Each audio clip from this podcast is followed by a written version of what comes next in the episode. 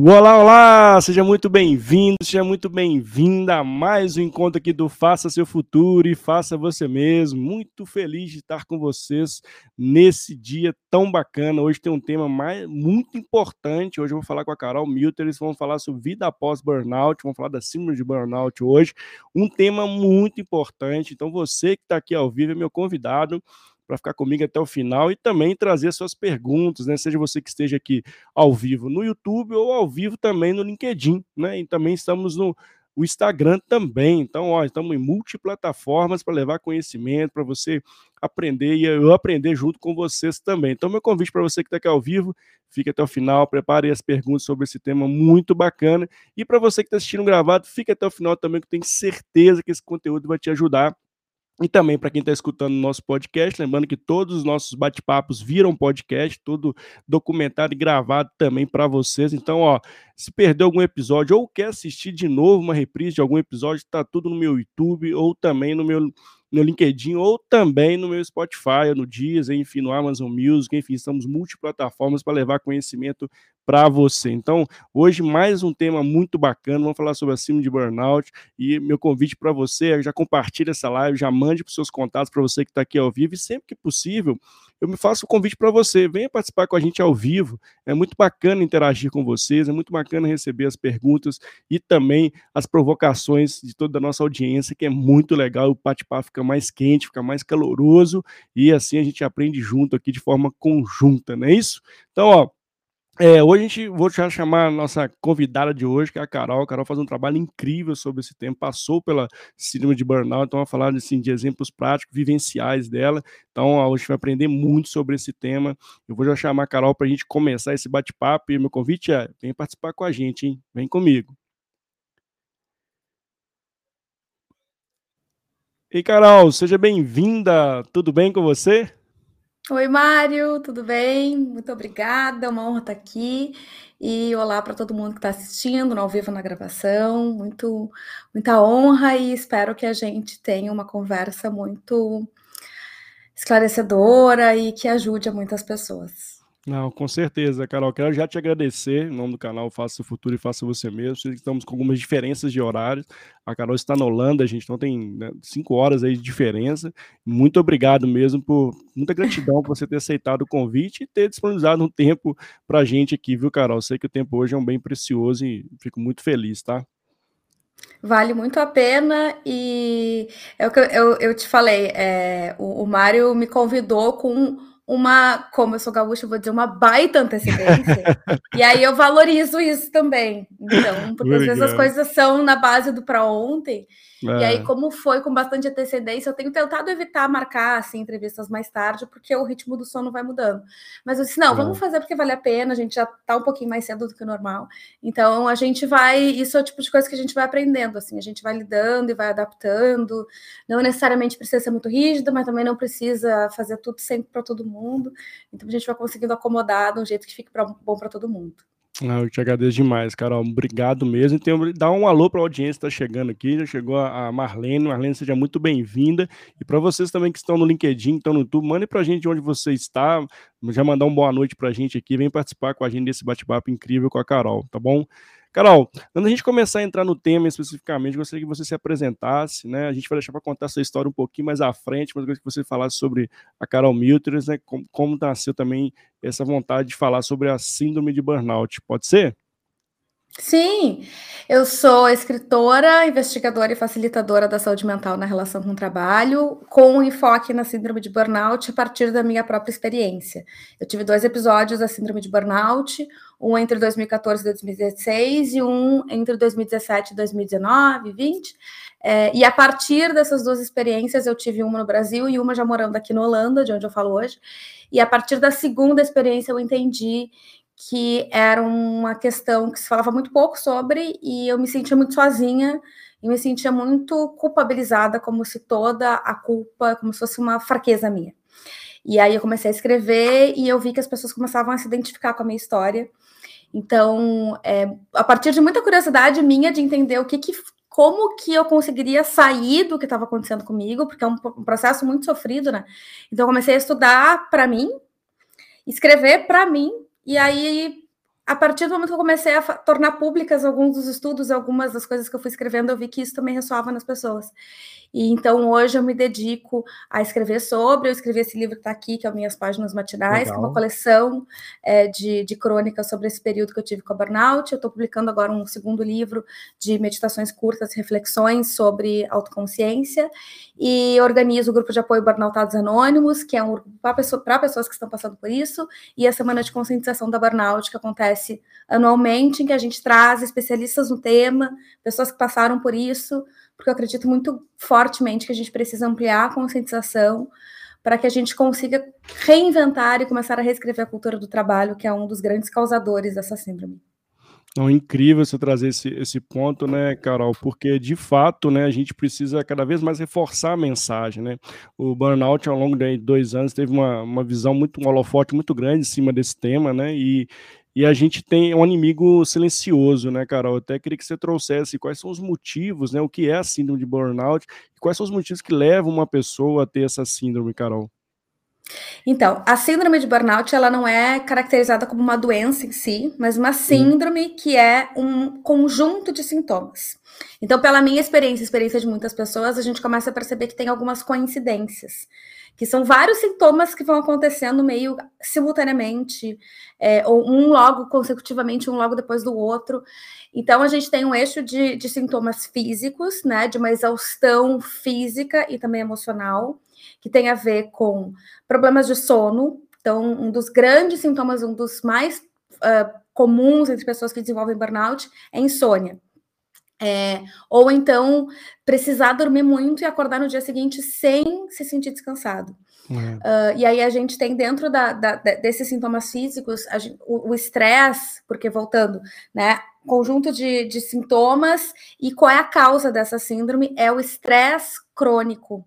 É muito estresse carregado de forma crônica no nosso corpo. O estresse é uma resposta natural e fisiológica do nosso corpo, ele não é nenhum vilão, ele não é, é um bicho de sete cabeças. A questão é que, se a gente está em situações que nos demandam essa resposta de estresse o tempo inteiro, e o, a resposta do estresse é: se a gente se sente ameaçado em alguma coisa, o nosso corpo vai reagir. Isso não é racional, isso não é intencional, a gente não escolhe estar com estresse, a gente sente o estresse e a gente manifesta o estresse no nosso corpo. Quando a gente se sente por algum motivo ameaçado, tem alguma coisa lá fora que está fazendo a gente se sentir inseguro. Quando isso está acontecendo perpetuamente, por, durante muito tempo, durante meses, anos, e a gente tem uma correlação muito grande com o espaço do trabalho, é, que é o, o, que a gente vem falando mais, é o burnout ocupacional, existem outros, mas a gente foca no burnout ocupacional, porque o trabalho acaba sendo uma, uma fonte muito grande de estresse, a gente já está, a gente já super sabe disso, mas eu acho que a gente ainda não está tão, tão familiarizado com quais os efeitos que isso pode gerar. Quando a gente tem esse estresse crônico, que é eu tenho uma sensação de que eu, que eu tô sempre devendo, de que eu sempre tenho que fazer Nossa, mais. É. No é. dia seguinte, é de novo, eu mato um leão e vem outro, e outro, outro e outro, leão. mais 50. E aí, o, o, burnout, ele se caracteriza, então, por essa junção de sintomas físicos, né, de uma exaustão Sim. física e emocional, de eu sinto dores, eu sinto inflamações, eu começo a ter essas coincidências, assim, eu vou no gastroenterologista, eu vou no, no médico disso, no médico daquilo, no médico da, daquele outro, aquela pessoa que está indo em 50 médicos, e aí, às vezes, ela vai ter a sorte que algum médico vai dizer: não, mas isso aqui tem, esse aqui da garganta tem a ver com o intestino, que tem a ver com a cabeça, que tem a ver com a insônia. É. Às vezes a gente não encontra esses profissionais, e aí um vai tratar uma coisa, o outro outra, outra, e aí a gente toma 50 remédios por dia. Quando não tratado, né, o burnout ele é como se fosse um, um espectro, não é uma chavezinha de liga desliga de tem o burnout, não tem o burnout. Ele é um espectro, uhum. então imagina uma faixa assim de estou começa no estou totalmente relaxada, não tenho nenhum estresse.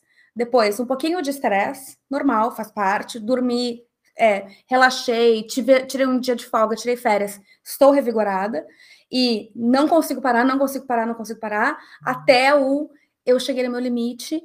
E às vezes, e com muitas pessoas, o corpo desliga. E tem é. muita gente que narra de ter troços, assim, tem gente que tem síncopes, tem gente que desmaia no trabalho, tem gente que cai dura no chão, no meio da rua. Nossa, é, e, e, no meu caso, nos meus dois afastamentos, eu, eu parei antes de ter um apagão geral, assim, em público, mas eu parei e o meu corpo estava tão exausto que eu não conseguia sair da cama, depois eu não conseguia fazer nada.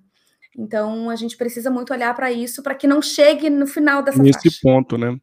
E, e, Carol, existe uma corresponsabilização, o que quer dizer com isso? Tem a, a, pessoa mesmo, tem a cultura, tem a sociedade, tem o próprio é, achar que o trabalho, tem uma frase, né, que, é, fala sobre, muito sobre isso, é o trabalho dignifica a pessoa, né, então tem que trabalhar, temos que trabalhar, trabalho é tudo na nossa vida, existe, como é que você vê nesse, nesse aspecto? Existe uma corresponsabilização de vários pontos que geram o burnout no fim do dia?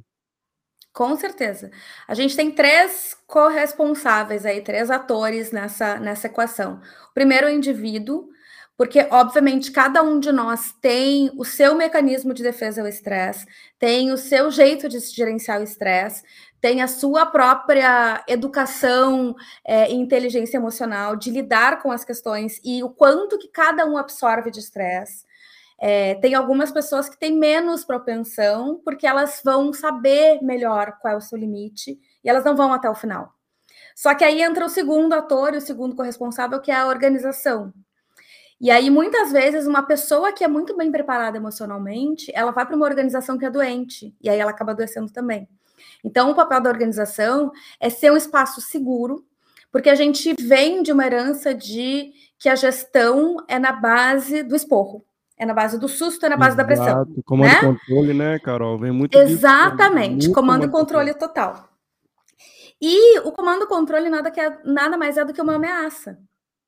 Então, como é que a gente vai conseguir viver com saúde se a gente está sempre se sentindo ameaçado e se o estresse é, é uma resposta a essa sensação, essa sensação de ameaça e ele gera danos físicos?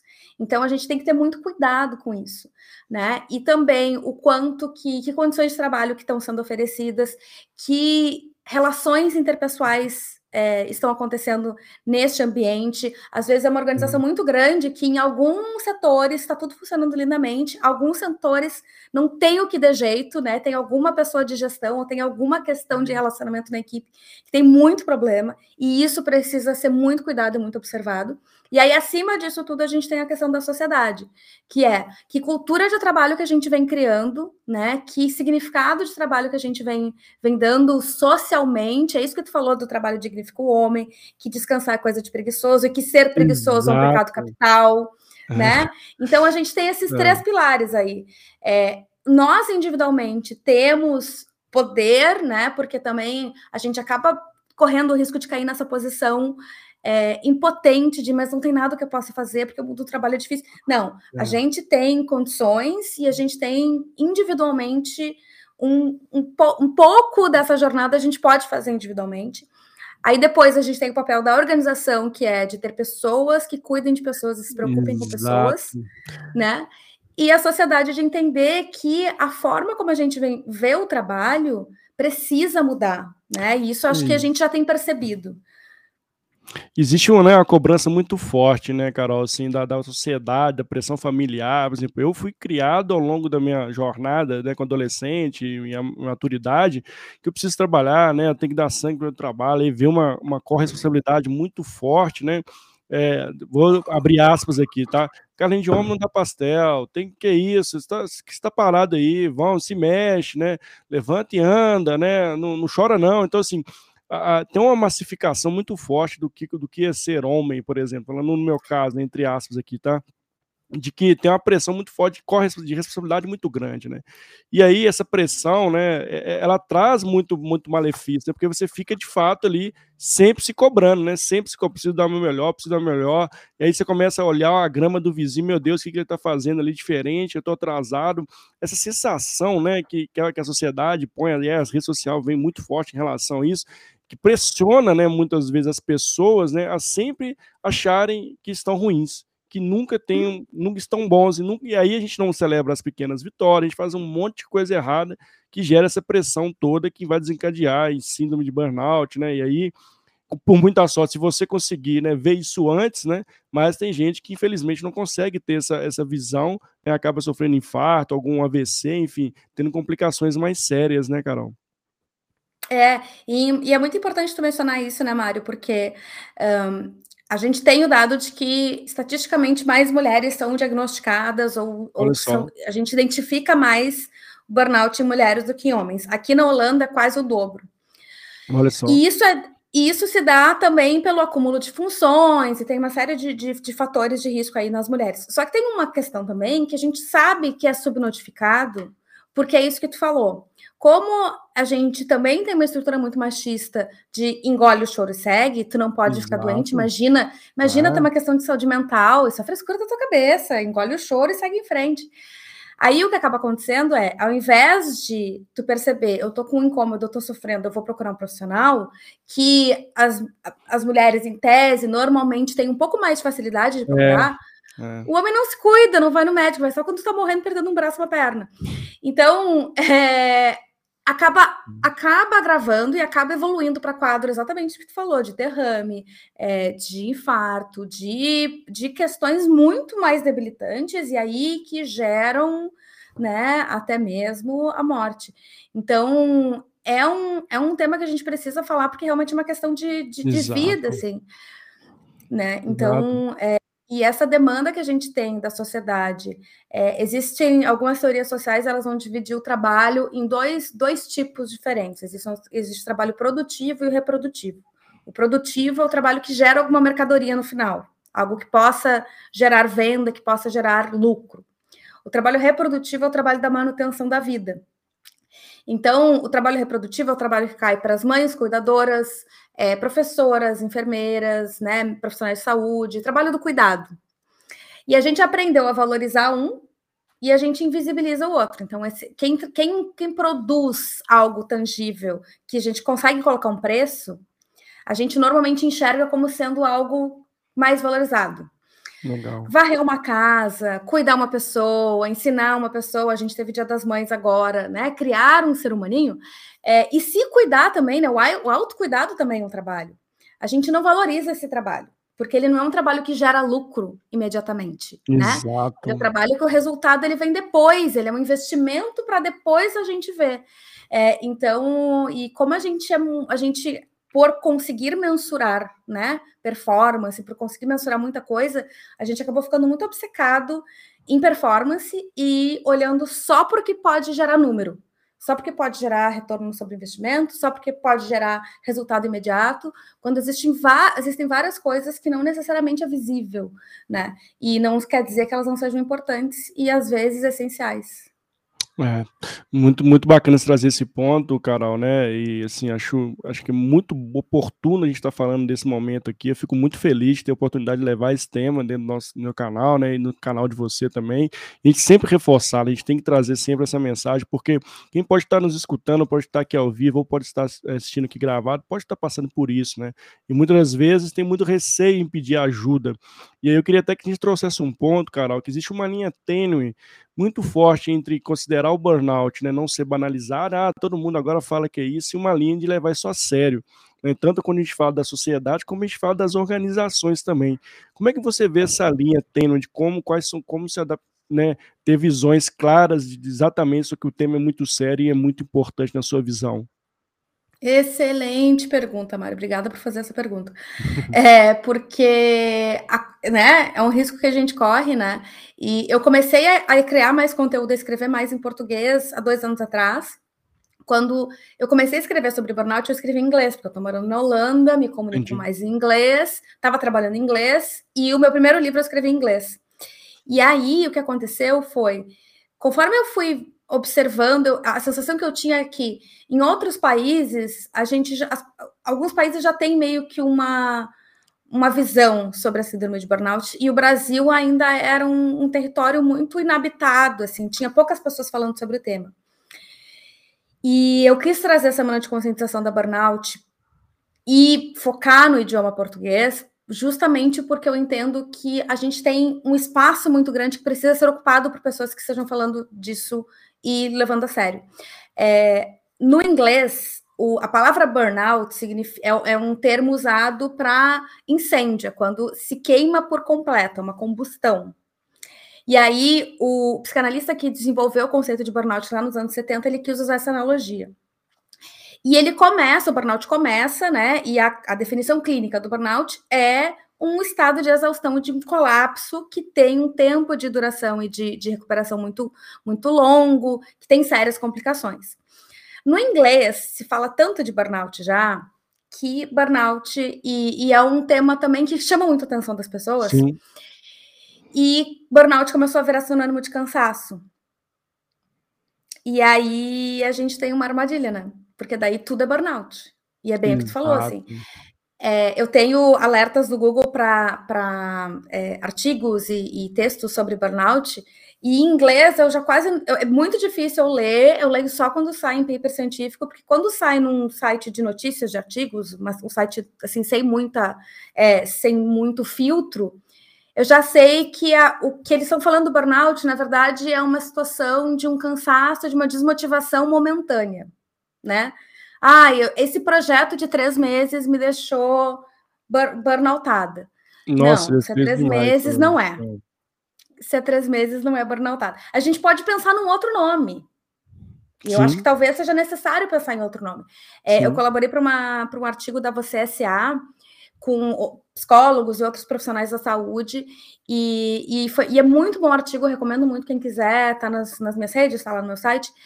É, e, inclusive, esse artigo traz esse ponto de o burnout ele tem três, uh, três características: a, a exaustão é, física e emocional, cinismo, né? A sensação de não adianta fazer não adianta nada eu estar fazendo isso aqui, e a despersonalização, que é eu é. passo a não eu não sou mais eu, e eu não sei mais quem eu sou. E tem que ter esses três, né? Então, por isso que não tem como considerar o burnout um cansaço por causa de um projeto, porque tem que ter esses três. E aí, um dos pontos levantados pelo artigo é justamente, uhum. mas e se a pessoa está só em um, ou está em dois desses? É. Não quer dizer, né? Não é porque ela não chegou lá no final que ela é. não precisa ser cuidada. Com né? certeza. Então, isso é um ponto muito importante que a gente vai precisar é, ter muito cuidado. Eu sempre falo sobre uma conscientização responsável que não é sair falando e, né, agora é tudo burnout, né? É. Exatamente, até porque as pessoas que estão passando por isso, que estão lá na fila do INSS para receber o seu auxílio, que perdem emprego, que não ficam sem saber o que fazer da vida, que tem as histórias mais tristes, assim, e mais desafiadoras, essas pessoas que já são invisibilizadas vão voltar a ser invisibilizadas, e isso é a pior das coisas.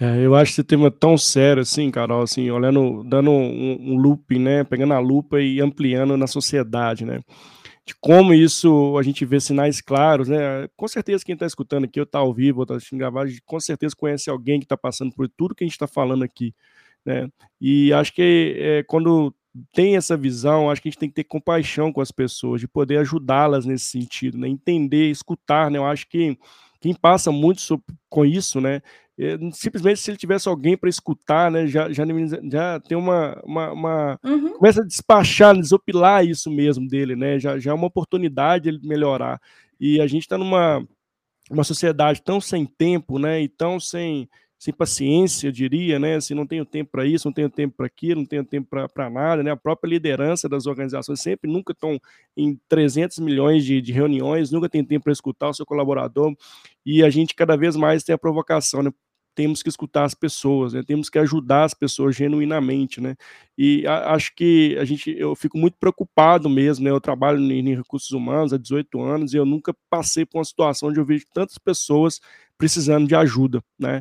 No ambiente corporativo, na sociedade de um modo geral e muito do que a gente está trazendo aqui de burnout, né? As, as pessoas estão com staff lá e não querem, muitas das pessoas não conseguem ter abertura para poder de fato falarem que estão com problema. E quando quando a gente até falou no início aqui do nosso bate-papo, e quando chega a hora, muitas das vezes pode ser tarde demais, ou quem sabe ali, graças a Deus, tem um tempo ali para poder se recuperar ainda, né, Carol?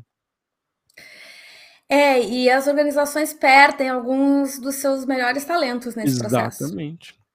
Né? E tem, tem indústrias que perdem talentos, né? Tem pessoas que saem da indústria que trabalhavam. Eu trabalhava com CRM, trabalhava com tecnologia de marketing. E eu não vou voltar a fazer isso. Eu, quer dizer, eu faço dentro das minhas coisas. Eu tenho hoje uma carreira que tem é, algumas diversas atuações. Eu gosto disso. E eu percebi que é, me faz bem também, porque só falar de burnout ia ser muito complicado. Eu não sei se, se alguém conseguiria só contar, porque é um, né? Eu adoro fazer isso, mas fazer só isso é bem cansativo. Então é importante diversificar, assim. É, mas eu vejo que eu não faço mais o que eu fazia e eu passei, eu, eu passei 10 anos aprendendo a fazer uma coisa que eu não faço mais. E que eu tinha um valor que eu receberia, um valor de salário, um valor que eu tinha, né? Que eu, eu, eu valia dentro do mercado que eu não tenho mais esse valor porque eu estou fazendo outra coisa, então tem que começar de novo. A empresa perdeu uma pessoa que passou 10 anos lá dentro, que conhecia tudo de dentro, né, de, de inverso e do avesso e de cima para baixo, é, e que quando eu pedi o meu afastamento, as pessoas ficaram desesperadas, assim, de mas tu é a cara da empresa. Como assim? Nossa. Clientes dizendo, eu não acredito que tu tá saindo, eu achei que tu ia ficar até morrer. E não era nem até te aposentar, era até morrer. E eu, olha, então, eu tô saindo justamente porque essa parte até morrer, eu tava vendo que as, talvez fosse acontecendo isso que eu imaginasse. Exatamente. Então, né, é, e aí a gente perde uma riqueza muito grande de pessoas que são muito criativas, que são muito capazes. Eu conversei, eu já conversei com tanta gente, mano, mas tanta gente, tanta gente, Imagina. tanta gente, assim, de tudo quanto é profissão, de tudo quanto é país do mundo, estado do Brasil. E eu não vi até hoje uma pessoa incompetente, uma pessoa, sabe? Todas, todas, todas eram pessoas que estavam desempenhando muito bem a sua função, até um ponto. Até acontecer alguma coisa, ou uma série de coisas, e a coisa foi se tornando insustentável. É. Então, é, a gente repensar a cultura do trabalho e, e compartilhar e mostrar para as organizações que é uma, uma responsabilidade compartilhada é algo que também todo mundo ganha, porque agora está todo mundo perdendo né? Exato. Então não está fazendo muito sentido. É, esse ambiente, né? Acho que predatório mesmo, a gente precisa ser melhor, não, tem que ser melhor, tem que virar não sei o quê, eu tenho que é, tem que ser a maior alta performance, né? Assim, a gente coloca isso tudo além de muitas coisas, deixa a família de lado, deixa de cuidar do, do, de um filho, deixa, por, em função disso. Já vi vários exemplos de pessoas que largam tudo, têm uma vida simplesmente, plenamente para o trabalho. E se um dia o trabalho de deixar de existir, a pessoa de fato adoece e morre. Já vi casos nesse sentido, de tanto é, essa pressão muito forte. Eu preciso trabalhar, eu preciso, eu preciso ser, ser isso, né?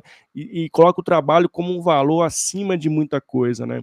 E, e esse ponto que você traz, eu vejo muitas organizações na avaliação de desempenho.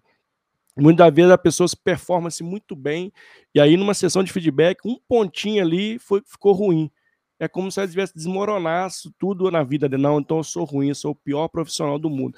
E não consegue trazer de novo, celebrar tantas vitórias, tantas coisas boas e que ela conseguiu entregar durante o ano e começa a vangloriar somente o erro, somente aquele ponto que precisa de melhorar, sem, sem raciocinar que todos nós somos seres humanos e sempre vão ter pontos de melhoria né? E eu vejo isso muito forte, as pessoas entram em muitas vezes até colapso mesmo, se não acreditam, ficam uhum. revoltadas, ficam tristes, choram. Mas, poxa, raciocina um pouquinho, né? E a gente não tá parando para respirar, nem parando para pensar, né, Carol? Tu sabe que hoje de manhã eu estava fazendo uma meditação guiada. É, eu, eu, eu, tenho algumas meditações guiadas Legal. que estão num aplicativo que chama Insight Timer, que eles têm em português também. É, e as duas meditações são em português. E, e aí eu tava. Fui praticar uma meditação de cinco minutos que eu tenho gravado, e que fazia muito tempo que eu não escutava, eu nunca tinha lido os comentários da meditação. Porque lá tu pode avaliar e deixar os comentários. E assim, tinha 900 comentários dizendo excelente, muito bom, me acalmei, papapá. Um comentário dizendo assim, muito rápido. E eu meditei aqueles cinco minutos pensando no muito rápido. Eu fiquei, não é possível. Aí eu saí e eu fiquei pensando assim. Focou naquele é lá, né, Carol? É. Possível, não é possível. É. E aí eu saí e, e, e, eu refleti muito sobre isso hoje. É, e levei, depois passou, eu, eu entendi que, que, eu, que eu fiz esse movimento de prestar mais atenção no negativo do que no positivo. Fiz a meditação, terminei e pensei assim: realmente, eu tá muito rápido. É, se eu fizer uma uhum. outra, eu vou fazer com mais pausas e tal. E, e eu acho que uma grande descoberta foi eu separar quem sou eu e o que, que é o meu trabalho. O meu trabalho não sou eu. Então, e, e essa, essa produção é uma produção, não sou eu. O meu namorado, que é holandês, ele é, ele está lendo agora o manuscrito do meu segundo livro. Muito e ele legal. leu o manuscrito do primeiro. E ele, assim, cada página, ele tinha 900 comentários. E ele é muito, muito, muito detalhista. Então, assim, eu sabia que não ia ter erro quando passasse por ele. Uhum. E quando ele me mandou a versão revisada, ele estava morrendo de medo, porque ele não sabia, ele achou assim, meu Deus, ela nunca mais vai querer olhar na minha cara. O que, que ela vai Só achar, ele, né? Foi muito objetivo, olha, essa linha aqui não faz sentido nenhum, eu não sei o que queria dizer com isso, olha que frase grande e tal. Só que eu já estava num processo de entender, ele está falando do meu livro, ele não está falando de mim. Exatamente. É claro que parece que eu sou uma pessoa muito evoluída, que não sei o quê. E isso são sete anos de psicoterapia com a mesma psicóloga, sem falar os anteriores, os seguintes. É, uhum. muita reflexão, muita meditação. É um trabalho. E o que tu falou, tu já mencionou algumas vezes sobre celebrar as pequenas vitórias, é algo que eu acredito muito, muito, muito, muito. Que quando a gente celebra, a gente recebe de volta a energia que a gente depositou em alguma coisa. É, e quando a gente celebra as pequenas, a gente. É. Se a gente consegue celebrar as pequenas, a gente consegue celebrar tanta coisa, né? Eu precisei aprender a celebrar, conseguir tomar banho, conseguir botar a louça na máquina, conseguir andar uma quadra, conseguir botar a cara para fora de casa. Eu precisei aprender porque eu não tinha condição de fazer nada quando eu tive o segundo burnout, eu não conseguia, eu não tinha ânimo, não tinha, meu corpo parou assim.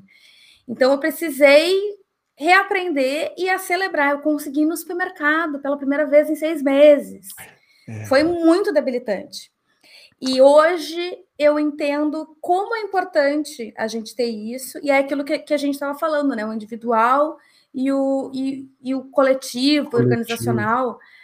É, é muito importante que a gente tenha essa cultura na empresa também de celebração, porque muitas vezes as organizações a gente acha que vamos, vamos, vamos fazer é, o tough love, né? Que é o, aquele amor do, né, do comando e controle, do vou te falar e tal. É, e não necessariamente isso ajuda, mas isso não quer dizer que a gente não possa falar as coisas difíceis. Exato.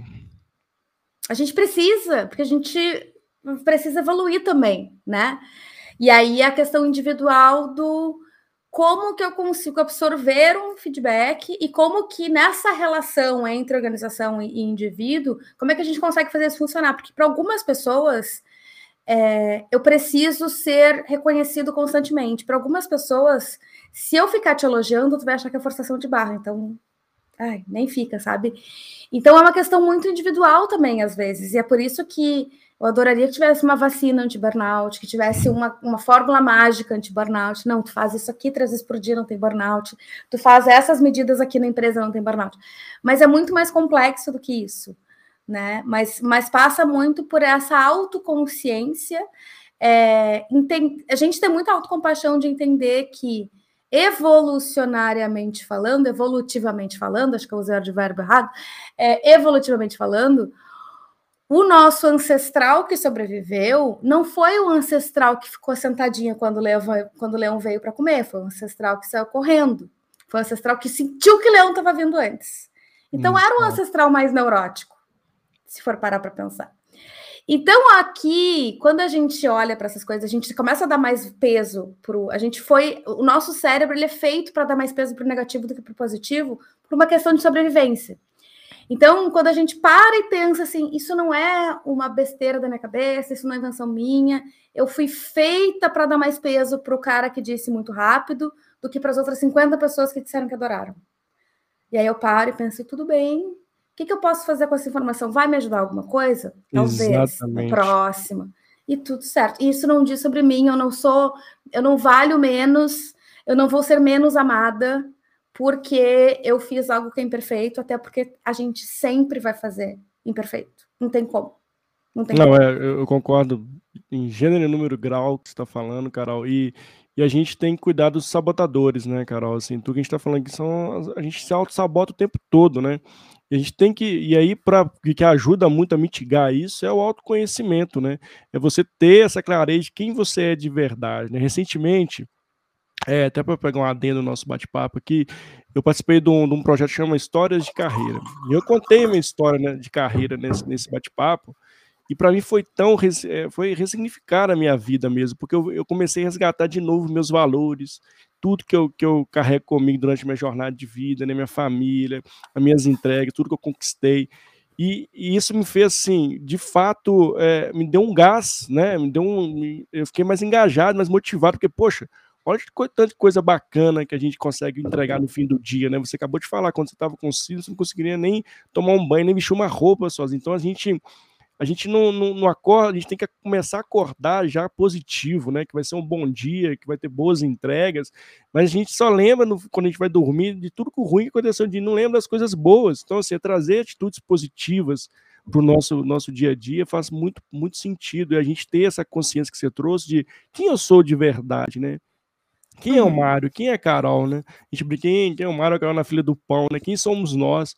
Isso é nossa identidade, isso não muda, nós não somos o Mário da empresa X ou a Carol da empresa Y. Não, eu sou o Mário na minha integralidade do ser, né? Eu sou o Mário de todos os aspectos da minha família, onde eu estou, no meu contexto de sociedade, onde eu vivo, e a gente reforçar isso para as pessoas, porque que é de fato é, é, o que nos resgata, né?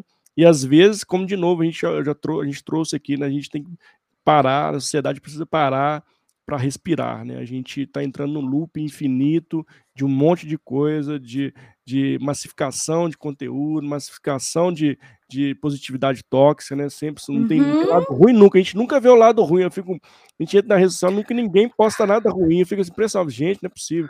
A vida dessa pessoa é maravilhosa, né? E essa autoafirmação que a gente tem, né? Sempre está se autoafirmando. Então, a gente precisa ter novos hábitos, né? Acredito que você trouxesse esse ponto, Carol. Como ter novos hábitos ajuda, inclusive, a, a desopilar, né? A você ter visões diferentes e, e começar a ter pensamentos mais positivos para evitar, inclusive, uma síndrome de burnout. Como é que você vê esse ponto, Carol? Eu vou sugerir um exercício que é bem simples. Legal. É... Que é fazer, colocar quatro quatro coisas, assim, quatro quadrados no, no, numa folha ou onde tu tiver. No primeiro deles, tu vai colocar trabalho. No outro, tu vai colocar família. No terceiro, tu vai colocar lazer. E no quarto, tu vai colocar uh, pessoal, eu. E aí, tu vai esperar um pouquinho e vai pensar quanto do teu tempo e da tua energia tu tá depositando para cada um desses. Tem que fechar 100%. Não dá para fazer 130%, que a gente tenta, mas é impossível. Então, se 20% está no trabalho, 30% na família, 20% é, no lazer, 30% em si mesmo. Legal? 80% no trabalho, 10% na família, 5% no lazer, 5% em si. E aí, a, a coisa da porcentagem é interessante porque ela tem uma limitação assim como o nosso tempo e a nossa energia. A gente tem, às vezes, uma sensação de não, vai dar, vai, cabe tudo, dá para fazer é, tudo. É. Não dá para fazer tudo, né? Então, se a gente encerra isso no. Mas do meu dia, né? Do dia normal, é, quanto por cento que vai para cada um? Num fim de semana, quanto por cento vai, vai para cada um? E aí tu faz esse primeiro raio-x do, do teu, da tua situação atual, e aí depois tu faz uma de uma situação desejada. Quanto por cento tu acha que tem alguma área que está faltando? Normalmente a gente está lá colocando muito no trabalho. É, dependendo da relação familiar, tá botando mais ou menos na família. Exato. Muita gente nem sabe o que é lazer. E é, o, né, o autocuidado também já esqueceu. O ano era 2019, eu acho. E eu comecei o ano e eu disse para o meu namorado, eu disse para ele assim, neste ano eu me comprometo, eu não lembro se era 18 ou 19, mas era um dos anos que eu estava bem, bem no auge, bem, bem burnoutada. Foi num desses dois. Eu comecei o ano e disse para ele, neste ano eu vou reaprender a me divertir.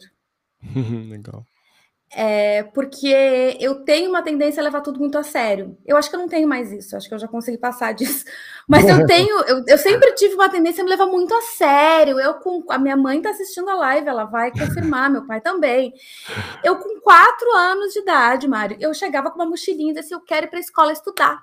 E aí queriam me colocar na pré-escola e eu dizia, não quero, para a escola é brincadeira, eu não quero brincar, eu quero estudar. então, assim, cabeça pessoa. Então, entender que a diversão é importante, é saudável, é, a diversão ajuda o cérebro a oxigenar melhor. E é, tem um livro que fala sobre o descanso e que fala sobre como o descanso ajuda a gente a produzir coisas que façam mais sentido, que são mais o legais. Criativo, né? O ócio. Exatamente. É criativo, né, eu fico eu fico meio assim porque eu penso assim, mas o ócio tem que ser só ócio, não precisa ser nada.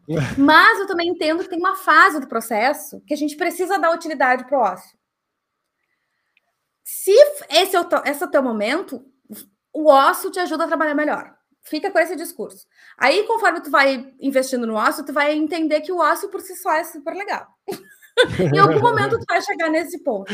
Eu já é. tô assim, vou ver uma amiga. É, eu recebi um convite para dar uma para dar uma palestra legal. numa organização super legal, numa instituição super legal.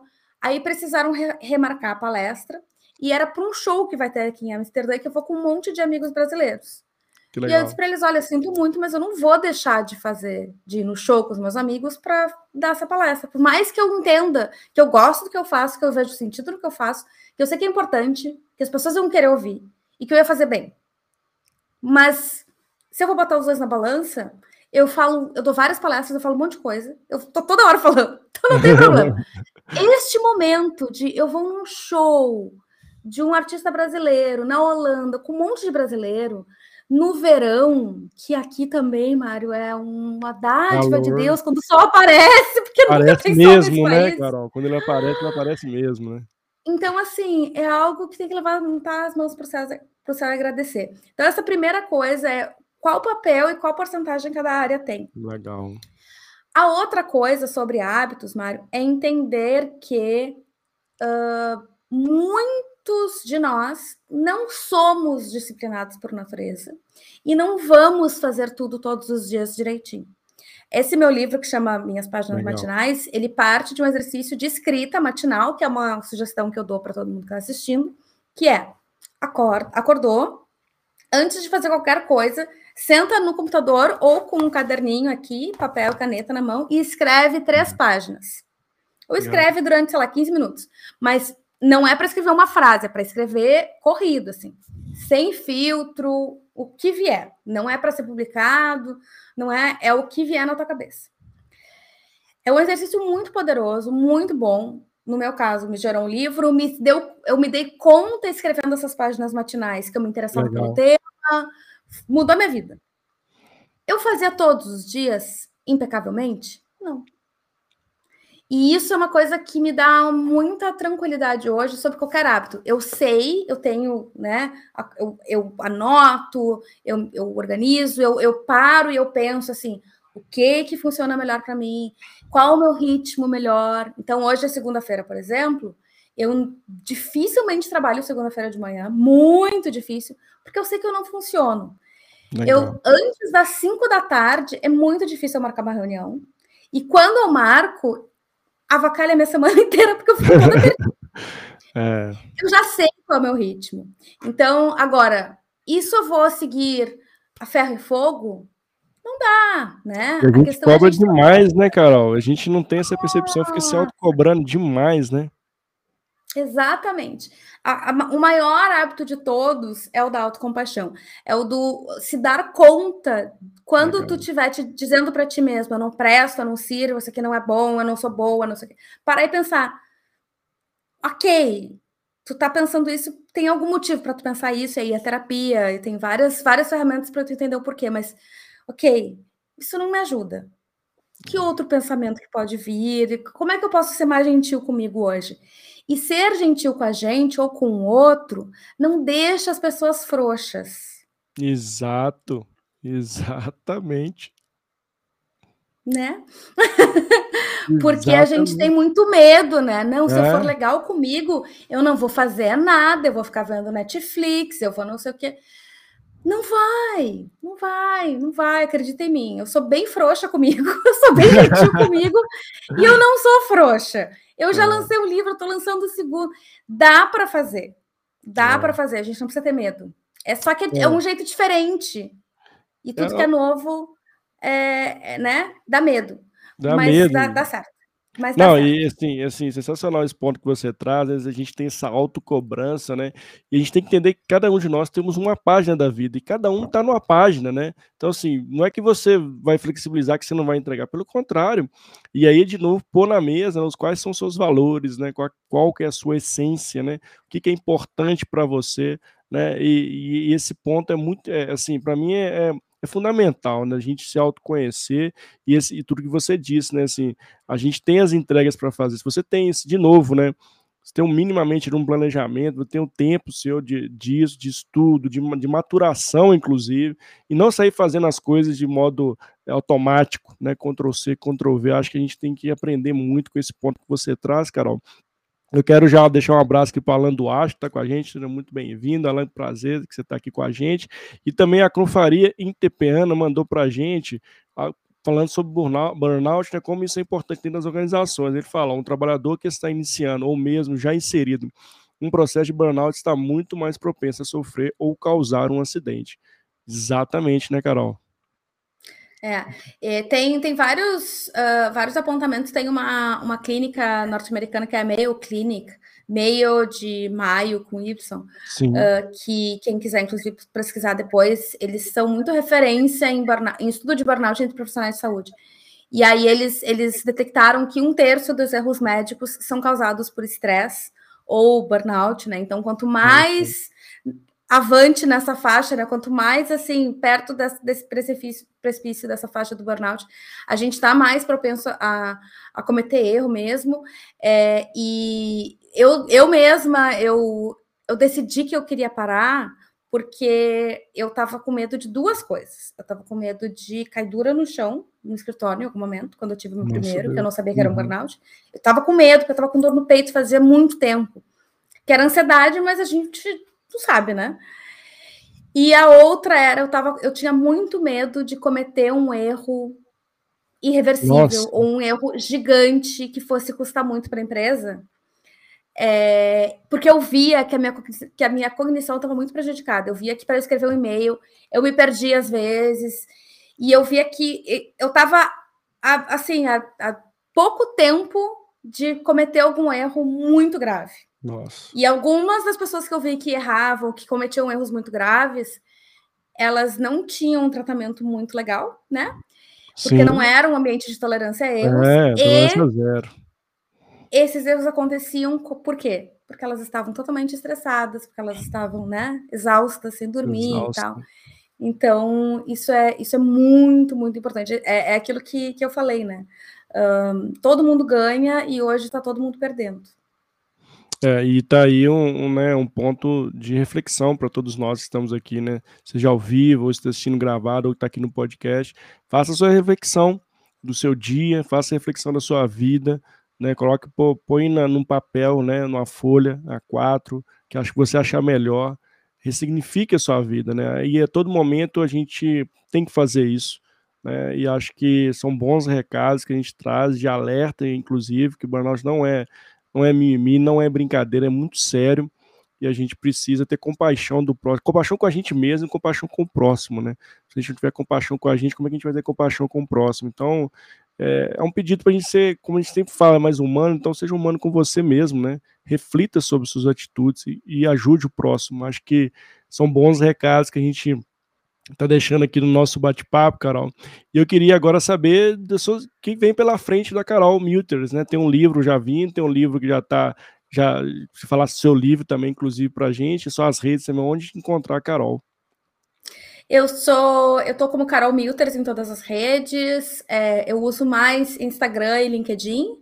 Facebook eu não entro, as coisas vão para lá, então se para quem for mais confortável, mas se comentar alguma coisa eu não vou ver. uh, eu tô no Twitter também, mas meu Twitter é mais caótico, então é, Instagram e LinkedIn é mais mais indicado. E o meu site carolmilters.com para quem não é de redes sociais, que inclusive eu também indico que dê um tempinho nas redes de vez em quando. Eu a cada sete semanas eu paro apago todas as oh, redes é, e faço um, um, detox, assim, e isso é muito importante, porque essa sensação de que a gente tem que estar sempre disponível é, é bem adoecedora também. É, então, carolmilters.com tem todos os meus conteúdos, vai tudo para lá, e, e, pode te inscrever para receber novidades, newsletters e tudo mais. Eu tenho um grupo de apoio que chama Burnoutados Anônimos, ah, legal. que é uh, voltado para pessoas que estão passando pela burnout. Ele não substitui terapia ou acompanhamento por um profissional de saúde, mas para quem já está em processo, é um espaço em que a gente fala a mesma língua, a gente se acolhe, é um espaço de escuta. A gente não vai resolver o problema de ninguém, mas a gente vai se escutar e vai aprender um com a história do outro.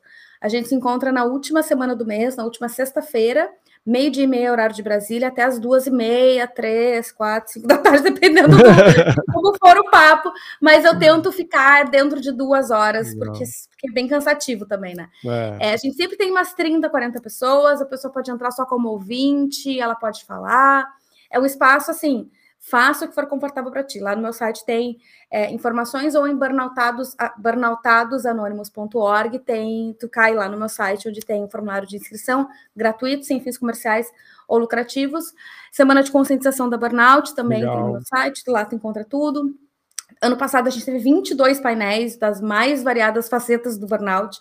É, e esse ano a gente vai ter, a gente está em definição ainda do tema e da data, porque vai coincidir com a Copa do Mundo.